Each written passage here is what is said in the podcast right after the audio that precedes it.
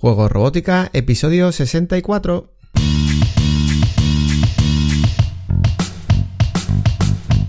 Bienvenidos a Juego Robótica, el podcast en el que hablamos de robótica educativa, iniciación a la programación, aplicaciones para docentes, entornos de programación para niños y en general todo lo que tiene que ver con despertar la curiosidad de los más jóvenes por la programación y la tecnología, para que se conviertan en creadores y no en meros consumidores.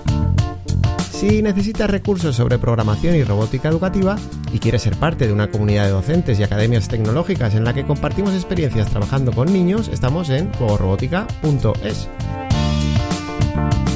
Y si lo que buscas es una opción completamente online para que tus hijos desarrollen su creatividad a través de la programación, te espero en tecnodemia.com. Ponte en contacto y hablamos.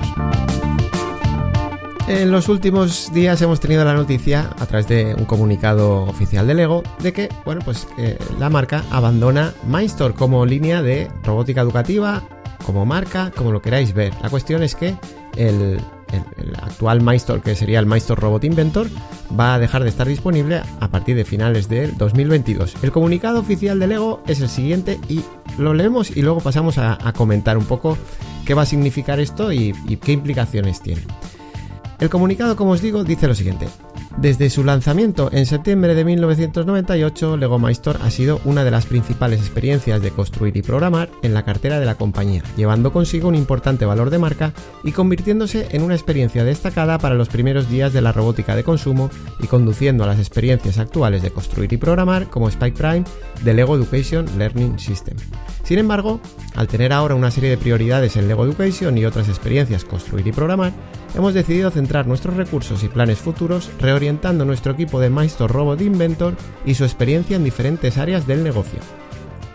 Esto significa que el producto físico Maestro Robot Inventor, con referencia a 51515 y sus elementos relacionados, van a salir de nuestra cartera a partir de finales de 2022 mientras que las plataformas digitales como la aplicación Lego Maestro Robot Inventor seguirán vivas hasta al menos finales del 2024. Seguimos creyendo firmemente en la propuesta construir y programar y continuaremos apoyándola a través de las plataformas como Spike Prime. Y seguimos manteniendo la marca comercial de Maestro y evaluando nuestros planes futuros junto con Lego Education. Bueno, pues aquí tenemos el comunicado oficial. Mm, la mayoría de compradores del, Maestro Robot Inventor, pues se les ha quedado cara de póker mm, porque han visto que en, un par de años dejan de tener, eh, digamos, incluso la aplicación o por lo menos el soporte oficial en la aplicación que es para, para ese kit, que ya sabemos que no es, que no es justamente barato. Y ¿Qué implicaciones tiene esto? Porque claro, la, la, marca Maestro, pues como dice el comunicado, realmente lo que es la parte de robótica educativa en Lego, pues sigue cubierta con Spike Prime y con, y con Spike Essential. Y claro, ya nos extrañaba cuando salió Spike Prime por qué no incluía la marca MyStore y pues, al poco tiempo apareció ese MyStore Robot Inventor que realmente es igual que Spike Prime, hay muy poquitas diferencias. Y bueno, pues lo que se dijo es, no, es que eh, eh, digamos Spike Prime es para educación y MyStore Robot Inventor es a nivel doméstico. Algo que históricamente, o por lo menos en la parte de MyStory V3, mm, Lego ya tenía como dos, líneas o dos kits. Uno que era el de educación, por decirlo así, y otro que era el doméstico. Pero la gran diferencia en aquel entonces era que el de educación venía asociado con, con, un, con un entorno de programación de pago y además eh, pues tampoco, tampoco era barato ese, ese entorno de programación y finalmente se liberó, es decir, finalmente Lego ofreció ese mm, entorno de programación educativo, eh, lo, pongo entre comillas, aunque no me veáis, en la parte educativa, porque realmente es igual de educativo eh, el doméstico, bueno, pues lo puso de manera gratuito, de manera que mm, mm, realmente podemos estar utilizando cualquier kit EV3 Mm, tanto con la aplicación de programación doméstica como la educativa. Otra vez, otra vez entre, entre comillas, ¿vale? ¿Me entendéis? No había mucha diferencia y cuando ya hicieron gratuita la aplicación realmente pues ya no tenía ningún sentido si es que alguna vez tuvo un sentido comercial, por decirlo así. Entonces, bueno, parece mentira que vuelvan a caer en esa en ese error para mí de distinguir qué es para educación y qué es para a nivel doméstico o de retail como llaman ellos. Mm, ¿Acaso no es igual de educativo una cosa que la otra? De hecho, el kit es el mismo. Entonces, bueno, supongo, yo no lo sé, mm, supongo que no ha tenido mucho éxito de ventas la parte de, del Maestro Robot Inventor, del doméstico. ¿Por qué? Pues porque también seguramente una familia que diga, ah, no, es que el educativo es Spike Prime. Pues entonces me voy al educativo, como si el, como si el doméstico no lo fuera. No sé si me, me entendéis. Bueno, pues a lo mejor por ahí viene que haya sido a lo mejor un fracaso comercial, que lo desconozco. La cuestión es, ¿por qué en uno se utilizó la marca MyStore y en otro no? ¿Y de dónde viene esa marca MyStore y por qué le, vamos, le estoy dedicando este episodio de, del podcast, ¿no? Porque para mí es importante, porque realmente en la línea de robótica de Lego, pues va a seguir estando ahí. Estará Spike Prime y pues a lo mejor dentro de 3, 4, 5 años sacarán otra línea con MyStore o sin MyStore y tendremos eh, con Lego pues robótica educativa para mucho tiempo, seguro, porque al final son ellos mm, a nivel comercial los que eh, empezaron a comercializar kits de robótica educativa como vamos a ver, ¿vale? Y eso es lo que quiero ver un poco, esa historia en este podcast, en este episodio. Desde su fundación en, los años 30, Lego, pues está mm, en el sector educativo, en el sentido de que, oye, pues ha, estimulado el aprendizaje de los niños a través del juego. Pero no es hasta 1980 cuando se instaura una división puramente educativa, con esa, con esa distinción, que sería lo que, lo que ahora llamamos Lego Education, la división Lego Education, que se diferencia de pues otras divisiones que tienen que ver simplemente con el juego de construcción. ¿vale? Lego Education está enfocado es una línea educativa de, recursos que, aprovechan sus bloques de construcción de Lego que todos conocemos en la parte educativa formal, vamos a decirlo así, que se puede aprovechar en escuelas, academias extraescolares, etc. Pero bueno, para mí, igual en, en, la casa de cada uno, ¿no? Entonces, bueno, pues precisamente para el 40 aniversario, es decir, en el 2020, para el 40 aniversario de Lego Education fue cuando apareció el kit Spike Prime, sin la denominación Maestro. Bueno, pues como os digo, ese momento fue un poco, no sé, eh, impactante el decir, ¿por qué no lo han llamado Maestor Spike Prime o algo así? Porque claramente era la evolución de Maestor EV3 que tanto se, estaba esperando y que bueno, luego... Mm, eso sería para otro episodio, pues para muchas personas ha habido como una involución, ¿vale? En el, en el kit. Digamos que ha tenido alguna mejora, pero también se echan en falta algunas cosas.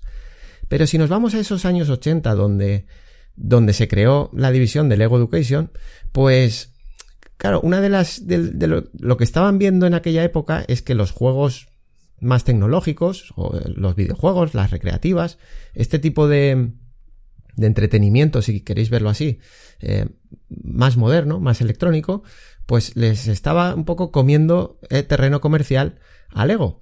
Y bueno, pues mm, deciden ponerse a la búsqueda de ver de qué manera modernizar sus kits o hacer alguna propuesta diferente, moderna.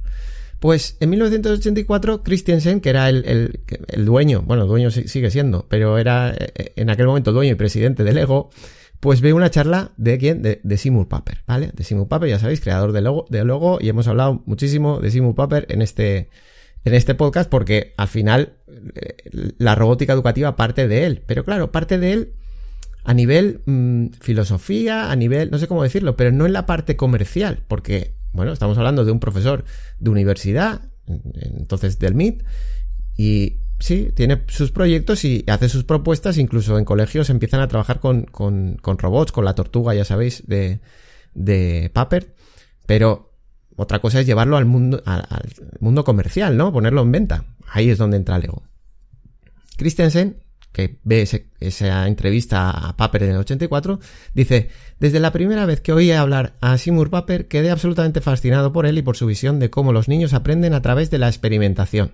Era obvio para ambos que debíamos trabajar juntos. Compartíamos exactamente los mismos valores y puntos de vista sobre el aprendizaje a través del juego y él ha tenido un impacto innovador en nuestras ideas y enfoque. Esto lo dijo Christensen en el año 2016, pero refiriéndose a aquella, aquella época de mediados de los 80 cuando, bueno, pues al final eh, le proponen, digamos, eh, colaborar. Y de hecho, pues Lego empieza a patrocinar, por decirlo así, eh, al, al, al, Media Lab del MIT para que mm, vayan investigando sobre cómo poder aprovechar mm, lo que tiene Logo, lo que, ya había creado Logo, digamos, el, el, lenguaje de programación de Paper, integrarlo en mm, en Lego, ¿vale? Tenemos aquí un juego de palabras raro, pero... Y de hecho, de ese juego de palabras surgió la primera propuesta mm, digamos, en conjunto, que era Lego TC Logo. Y que, y que bueno, pues era una manera de, de poder mm, programar, eh, pues sí, un, pequeño kit a través de Logo, a través del lenguaje de programación que, que ya se había desarrollado en el MIT, mm, pues con, con Paper, ¿no? De hecho, en, ese, en, ese, en esa primera propuesta participa, también Michel Resnick, que estaba, que era discípulo en aquel entonces de Paper, y que ya sabéis que es el creador de Scratch. Bueno, pues, está bien, quiero decir, eso aparece en Lego TC Logo, si queréis investigar lo podéis ver, pero realmente mm, no se podía, o, sí, Lego no se planteaba comercializarlo porque era dependiente de una computadora y realmente las computadoras eran carísimas, por lo tanto no tenían mercado porque pocas incluso instituciones educativas contaban, pocas contaban con, una computadora y ya no digamos en casas. Así que lo que se plantean es mm, intentar sacar un ladrillo programable, un, hub, que sea, que integre logo, es decir, que no necesite una computadora para, para poder, mm, para poder ser programado. Y bueno, pues ahí empiezan a surgir diferentes versiones, eh, aparece Primero el, ladrillo, el ladrillo gris creo que fue primero, en el 95, luego el, ladrillo rojo en el 96 y, sigue siendo caro para poderse comercializar, aunque, aunque sí que se puede programar internamente en el ladrillo, pero al final es caro. Y finalmente ya en 1998 empiezan con los kits Mindstorm con el ladrillo programable RCX, el, el Robotics Command Explorer, y bueno, pues a partir de ahí vendrá ya se inicia, digamos, toda la familia MyStore comercializada por Lego, ¿vale? Y que, digamos, que ya puede ser denominada de consumo masivo, aunque bueno, tenía una barrera de entrada grande a nivel económico, pero ya mm, estamos hablando del año 98, evidentemente los ordenadores sí que ya estaban en, la mayoría de casas, y, y bueno, pues había que hacer ese esfuerzo económico, pero ya tenías un kit de robótica. ¿Por qué se le llamó MyStore? Pues se le llamó MyStore en homenaje al libro de 1980 de de Seymour Papert, donde él, eh, bueno, pues expone su teoría construccionista del, aprendizaje y en reconocimiento a las contribuciones de Papert en el desarrollo de la línea robótica educativa de Lego. ¿Vale? Entonces, bueno, pues a partir de ahí ya tenemos situado MyStore y por qué se llama MyStore, que esto no es ningún secreto, seguro que ya lo sabíais. Y a partir de ahí, pues ya aparece eh, la siguiente generación, digamos, en XT y más tarde aparece EV3 y finalmente acabamos con el más reciente Maestro Robot Inventor, pues que, que no sé lo que ha tenido de vida, un año o dos a lo sumo, eh, y con eso digamos mm, se acaba, ¿vale? Está claro que Lego Spike Prime y, Spike Essential siguen la línea de Maestro, eso, eso está claro. Sin embargo, ya no le reconocen a Paper, y yo lo digo así porque realmente si la marca era en reconocimiento de Paper y en esa filosofía, pues vamos a decir que cuando se retiran, da igual que hayan pasado 20 años o 25, pues cuando se retiran, eh, le están quitando a lo mejor ese reconocimiento. Y bueno, pues se puede pensar, bueno, pues tampoco pasa nada. Efectivamente, si no pasa nada, no hay ningún problema. Seguimos teniendo Spike eh, Prime, seguimos teniendo Space Essential, da igual que no tengamos MyStore. Los precios ahora se están disparando otra vez. Eh, de los EV3 y quizá del Robot Inventor pues también ayude, digamos, esta noticia a que se vacíe las estanterías para, para englobar, digamos, las colecciones de la gente a nivel de coleccionista. Pero no sé, son cosas que a mí me llaman la atención porque mm, es como que están ocurriendo demasiadas cosas que tienen que ver con negar ese, ese, esa idea del construccionismo de Paper, negar esas ideas de, de, de Paper en educación y, por ejemplo, tal y como se está instaurando ahora mismo la idea del pensamiento computacional a través del Alon Loe, pues vemos que no tiene nada que ver con lo que decía Paper. Da igual que se intente comparar y que siempre es el nombre, al final eh, no es eso, no es lo que buscaba Paper y, y es un poco triste, ¿no? Para mí, a mí me resulta un poco triste que, que Lego, una, un jugador tan potente dentro de dentro de este mercado de la educación y de y de los mm, kits educativos, por decirlo así, pues abandone la marca MyStore. Pero bueno, pues nada de que preocuparse, seguiremos utilizando Spy Prime.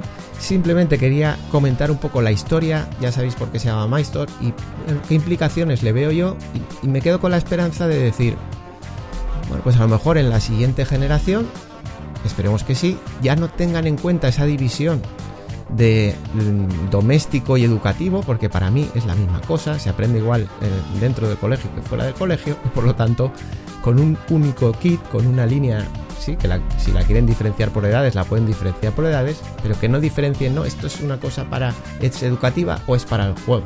Al final, el juego y el aprendizaje van unidos y deberían de estar en un único kit, y ojalá que las siguientes generaciones pues vuelvan a llamarse Maestro. Así que, bueno, pues lo dejamos por aquí. Ya sabéis que este podcast no tiene una periodicidad fija, pero te espero en el próximo episodio comentando otra noticia, analizando un kit de robótica educativa, probando un entorno de programación, repasando algún accesorio o cualquier otra herramienta que nos ayude en el aprendizaje de la programación y la robótica. Hasta entonces, disfruta creando, programando y aprendiendo. Nos escuchamos en las próximas semanas. Adiós.